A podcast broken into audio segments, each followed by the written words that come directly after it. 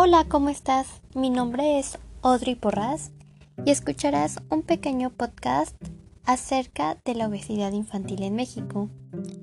Antes que nada quisiera que pensaras tres segundos. ¿Qué es la obesidad infantil? Todos la conocemos, es cierto, ¿no?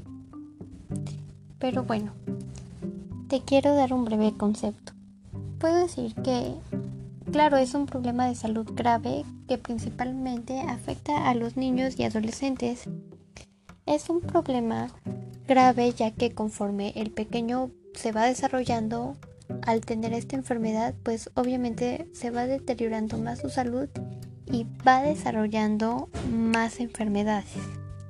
Pero no solo eso, también influyen como enfermedades mentales, ya que los pequeños pueden desarrollar tanto depresión como una baja autoestima, ya que pues muchas veces eh, las personas con alto peso son criticadas. Si bien te quisiera también mencionar que México es el lugar número uno en obesidad infantil en México, ya que esta encuesta fue hecha por la UNICEF en el año 2017 y que esta se desarrolla desde los 0 a los 5 años de edad y que al menos uno entre 20 niños y niñas menores de 5 años padecen sobrepeso. Y esto se va esto se va a ver favorecido a lo largo de su vida. Es decir como anteriormente te mencioné eh, conforme esta se vaya desarrollando, pues también se va a ir desarrollando más y más enfermedades que repercutan en su salud. Pero antes de empezar a contarte cuáles son algunas de las enfermedades, quisiera comentarte, como todo, cuáles son las causas de este padecimiento.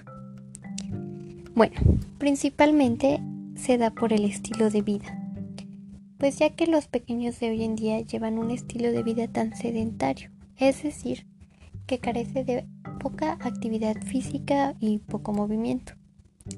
Por otro lado, que estos pequeños consumen alimentos con muchas calorías y pues que estas son las principales causas de que tengan un peso alto. Una de suma importancia también es que haya factores genéticos es decir, que si el pequeño viene de una familia o tiene familiares que padecen obesidad o sobrepeso, pues este es más propenso porque es la carga genética que el pequeño trae. Bueno, con lo anteriormente dicho, quisiera comenzar por comentarte cuáles son las enfermedades que pueden repercutir en la salud de los pequeños. Principalmente es la diabetes tipo 2. Esta afecta en la forma en la que el organismo utiliza la glucosa y obviamente pues se va a ver afectada su salud. Eh, por otro lado puede desarrollar un colesterol y una presión alta. Lo que causa este colesterol y presión alta es que las arterias se estrechen y se hagan duras provocando un ataque al corazón. Obviamente esto no se va a dar en el momento, pero sí conforme eh, pasen años y siga teniendo esta enfermedad, el pequeño puede o adolescente ahora puede desarrollar un paro cardíaco. Otro eh, padecimiento es el dolor articular. Eh, ¿Qué quiero decir con dolor articular? Es que el, eh, pues obviamente nuestro cuerpo, nuestros huesos, articulaciones, no está como apto para cargar tanto peso. Y cuando éste lo carga, obviamente va a haber problemas de espalda y de rodillas. Y incluso puede haber fractura de rodilla por el mismo peso que está cargando la persona. Pero ¿sabes qué? No todo es malo. Y te lo digo porque esta es una enfermedad que podemos prevenir, que podemos combatir y no es nada difícil combatir esta enfermedad. Te lo cuento. Una de las cosas que podemos hacer es llevar a los más pequeños de la casa al nutriólogo. No quiere decir que cuando un pequeñito o una persona mayor al nutriólogo es porque tiene sobrepeso. No, claro que no. Sino más bien en los pequeños es mejor llevarlos desde temprana edad, ya que esta es como una orientación. Es decir, que aprenda a comer el pequeño lo necesario y que pues esté como por decirlo capacitado en lo que debe comer, en las raciones, etcétera. Y sabes que aquí hasta adquirimos un beneficio. El pequeño tendrá un buen crecimiento y un desarrollo súper adecuado para su edad y obviamente no padecerá, padecerá de obesidad.